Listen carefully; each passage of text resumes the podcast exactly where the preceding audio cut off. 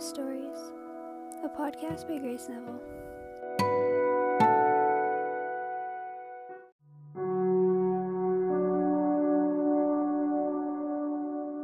Warning This podcast contains discussions about sexual assault and child abuse.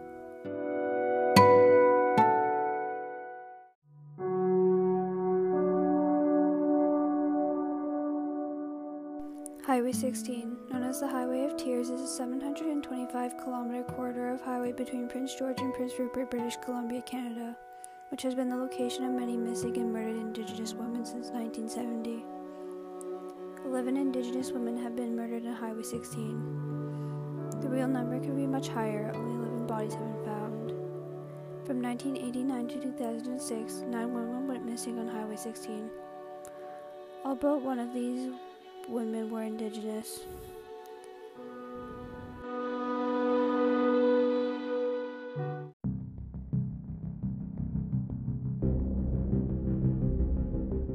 Aielah Saric-Auger, Tamara Chipman, Nicole Hoar, Lena Derrick, Leah Alishia Germaine, Roxanne Thiara, Ramona Wilson, Delphine Nikal, Cecilia Anne Nikal, Monica Igna, Alberta Williams.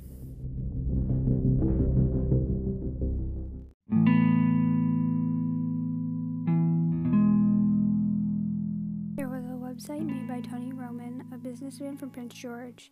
This website has a list of many Indigenous women who have gone missing on Highway 16. Even though the RCMP's documents say that there's only 11 victims of Highway 16, 19 victims are said to have disappeared. Four of the 19 are listed as missing, while the bodies of the other 15 have been found and the cases are considered homicides.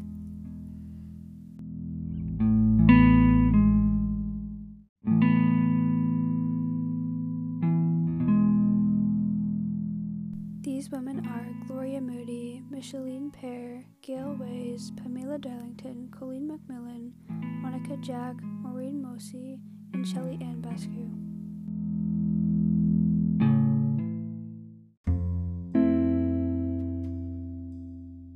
For whatever reason, these eight women have not been listed as victims of Highway 16. Why doesn't the document say that there are 19 missing or murdered Indigenous women? Are they trying to cover up how many women have actually gone missing?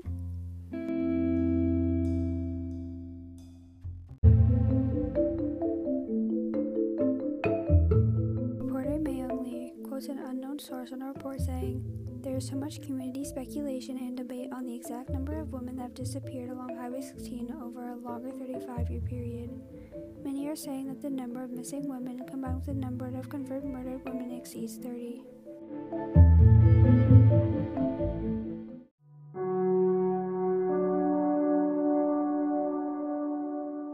The same report says that the term Highway of Tears was the result of fear and frustration and sorrow that grew within First Nation communities along the highway upon each reported case of a young woman's disappearance or confirmation of a recovered body.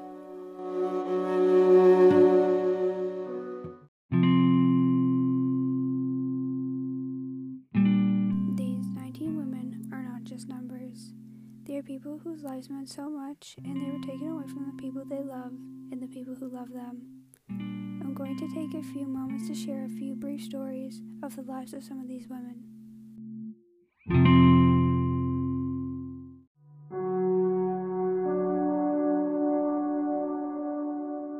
Isla Sarik Oger was the youngest of six siblings and was part of the Lheidli T'enneh First Nations. She and her family were quite close despite moving around frequently and were separated for some time.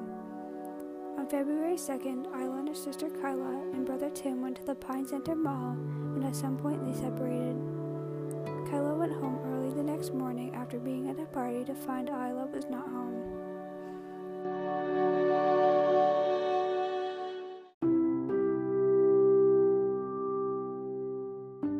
Her family spent the day waiting for her to come home and retracing their steps.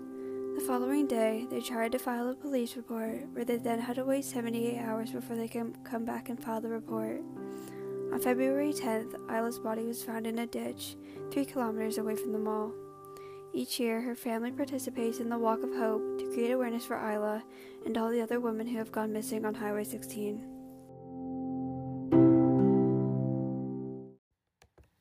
missing The police didn't investigate her case for 10 days. You know, there we were told that, you know, she'll show up. No family should have to wait 10 days for for a police response. That every response should be the same, whatever your gender or socioeconomic classes or your culture. Tamara Chipman grew up on a fishing boat with her family. She was really close to her family and was a mother to a young boy when she went missing. Tamara was a part of the Wet'suwet'en Nation. Her family has given up on asking the authorities for answers because there hasn't been any movement on her case since the day she disappeared.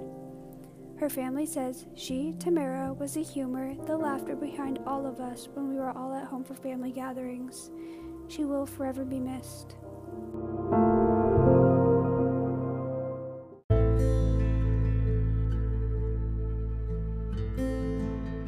Roxanne Thiara was 15 and lived in Prince George.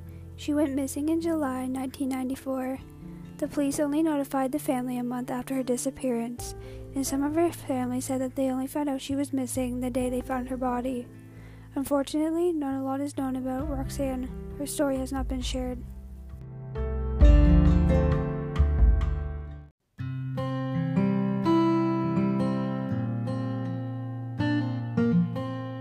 Alberta Williams was 24 years old from Prince Rupert. She had a large family and was really close to her sisters. She was a very happy person and loved spending time with her friends and family whenever she had the opportunity to. She went missing on August 5, 1989. Her body was found three weeks later after she went missing off Highway 16. Her case has been unsolved for over 27 years.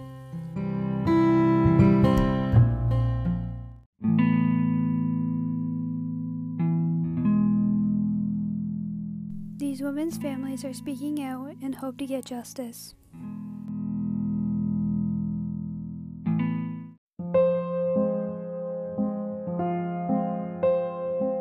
There are so many young Indigenous women who have been taken away from their families too soon. They are all of great importance to so many people.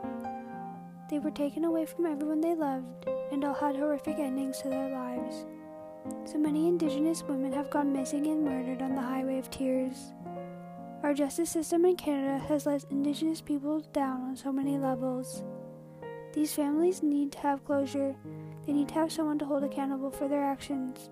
They need the truth. These actions cannot go unrecognized by Canadians.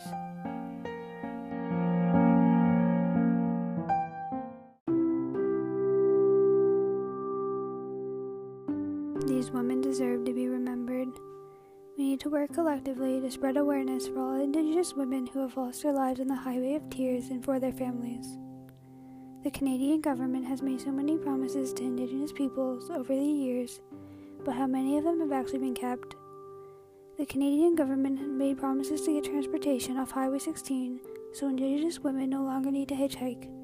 Did they keep this promise?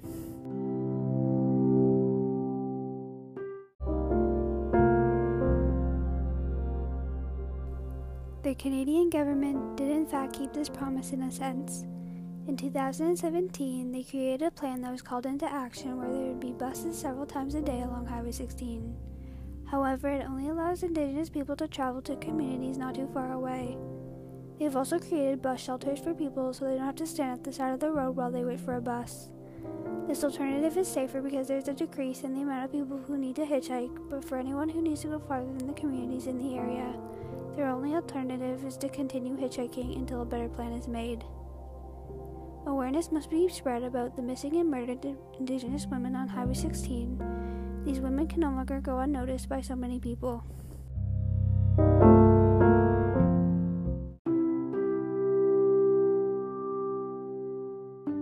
On the topic of spreading awareness, there have been so many walks to spread awareness about missing and murdered Indigenous women and girls. These walks include the Walk of Hope, the Tree of Hope, the 3,800 kilometer walk in Alberta, the MMWIG Valentine's Day Memorial Walk, and the Sisters in Spirit Walk.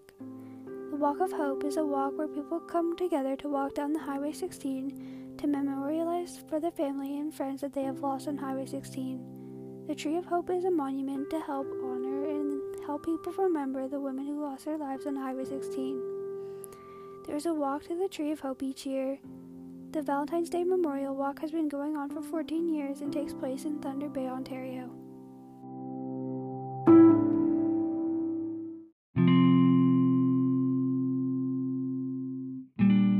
The 3,800 kilometer walk was done by Alberta men dedicated to all Indigenous women who have gone missing throughout the years and to show their support for the families who have lost someone on Highway 16. Most of these events are still taking place even with COVID.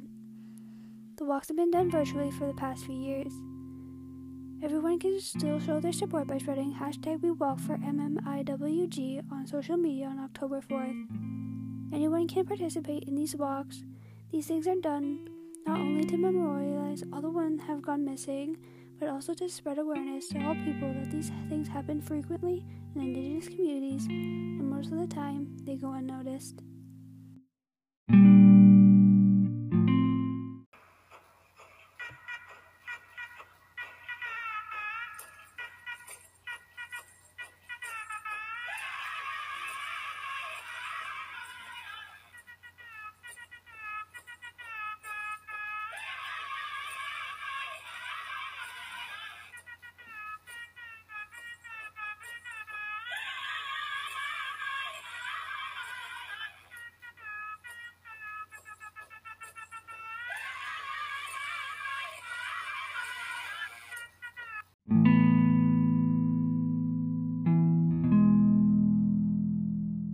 MMIWG is not a very well known thing in Canada.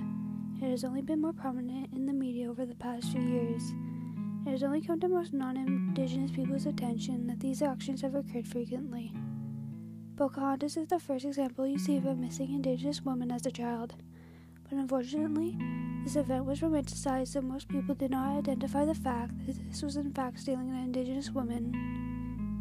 It is also a case of child abuse and sexual assault due to the fact that Pocahontas was 12 years old while John Smith was 27.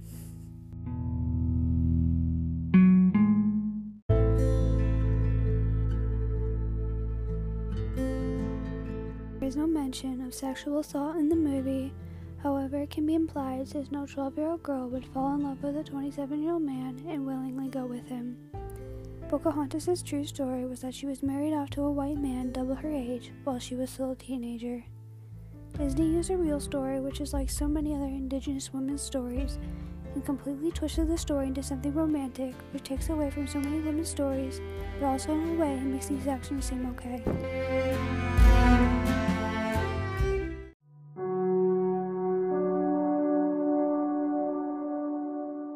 No one's trauma should ever be bent into something that's not. Your story is important, and no one has the right to make you feel lesser, like your story isn't important. These insensitive actions must not be ignored. Pocahontas is not an example of a love story and should never be seen as one. Pocahontas' story is an example of a story that has gone unnoticed. Even though her life has been acknowledged, that is not the truth of what happened to her. She was taken away from her family by a white man and died from an unknown illness. Pocahontas did not live happily ever after, like Disney implied.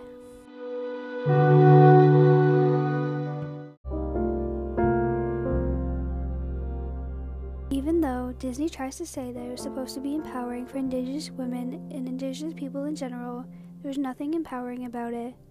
Indigenous communities are furious because they use Indigenous narratives and highly romanticize their stories to the point it was fiction.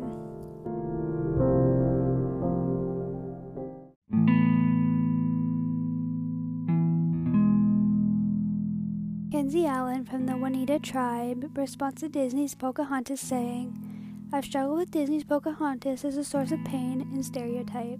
Both Pocahontas and Sacagawea are often held up as heroines in the Western perspective. Their stories reduced to kindred details rather than serving the interests of the dominant culture.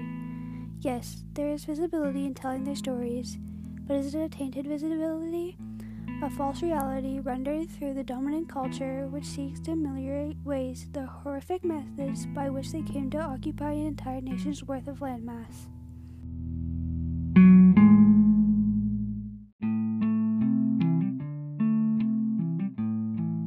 How does missing and murdered Indigenous women and girls correlate with Disney's Pocahontas? Many Indigenous women's stories tend to have similarities to Pocahontas's. They were taken away from their families against their will, and they all died a terrible death. Whether it's Pocahontas or missing Indigenous women, both stories are twisted or completely forgotten. The truth about what happened to these women is usually never told. Pocahontas' story was changed dramatically, which is similar to the stories of the missing and murdered women on Highway 16. People never hear their true stories, or the case is never resolved. They never got justice, and their stories were never told in a truthful manner, is of the utmost importance in Indigenous communities.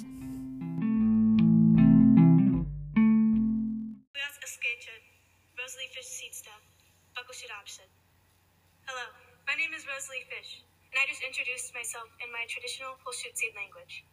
I am from the Cowlitz and Muckleshoot tribes. I am honored to be able to speak with you all today.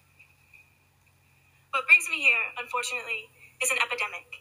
Indigenous women and girls across the nation are intensely vulnerable to violence, so much so that murder is the third leading cause of death in Native women. In Native communities, we all have someone an aunt, mother, sister, or daughter. We all have a relative affected by this, and I wear red today in remembrance of our stolen sisters. Why is missing and murdered Indigenous women and girls an important topic today? This topic is so important because we need to remember these women. We cannot let their stories be forgotten. If we don't continue to educate people on this topic, how will they know that this has happened? In the 94 Calls to Action, 28 states, we call upon law schools in Canada to require all law students to take a course in Aboriginal people and the law, which includes the history and legacy of residential schools, the United Nations Declaration of Rights of Indigenous Peoples, treaties and Aboriginal rights, Indigenous law, and Aboriginal Crown relations. Missing and murdered Indigenous women and girls are a part of Indigenous history, making this something that should still be a topic today. Thank you so much for joining me today in our discussion about the untold stories of missing and murdered Indigenous women and girls.